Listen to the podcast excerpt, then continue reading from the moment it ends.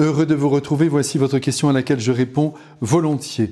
Je me suis marié à la mairie, je voulais le faire religieusement, mais mon mari n'accordant aucun crédit à la religion, il ne m'a pas suivi dans ce désir. Alors j'ai abandonné les démarches pour un mariage religieux, mais la suite n'a pas été heureuse et aujourd'hui je suis divorcé. Est-ce que je vis dans le péché? Est-ce que je peux communier? Ma culpabilité est immense.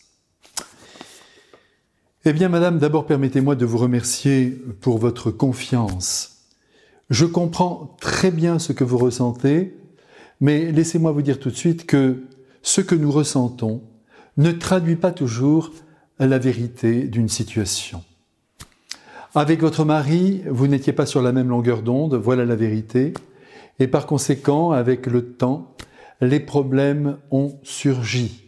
C'est ainsi, et puis vous auriez aimé qu'il en soit autrement, j'en suis assuré. Ce n'est pas simplement, croyez-moi, votre divergence sur la question religieuse qui a mis par terre votre lien. J'en suis convaincu. La structure d'esprit de votre mari n'était pas la vôtre.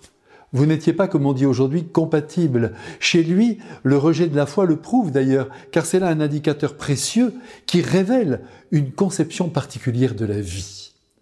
Aujourd'hui, vous êtes divorcé, ne regardez pas cet état comme un échec, mais comme la conclusion sans doute inévitable d'un lien d'amour qui n'était pas fondé sur la ressemblance, mais sur la dissemblance. Certes, il y a des différences qui sont des richesses, on peut aimer le rouge et l'autre le bleu, mais pour l'essentiel, le socle doit être commun. Votre situation, Jésus la mesure bien plus précisément que vous, et il compatit à votre peine en vous ouvrant ses bras, en vous demandant de rester proche de lui, mais aussi de reconnaître votre propre responsabilité dans la destruction de ce lien, car, vous le savez, en chaque situation, la responsabilité est toujours partagée à 80%, 20%, 50%, que sais-je, mais en tout cas, les deux parties sont concernées. Confessez-vous aussi, si vous le sentez nécessaire, à un prêtre aimant et vivez en grande paix et en la présence de Dieu qui n'a jamais cessé d'être proche de vous. Jetez à la poubelle du diable votre culpabilité et communiez au corps précieux de Jésus qui veut s'unir à vous.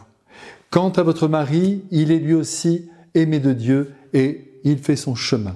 Priez pour lui, allez, allez, confiance, la vie est belle, je reste près de vous. À bientôt, peut-être à Paris, si un jour vous venez me voir.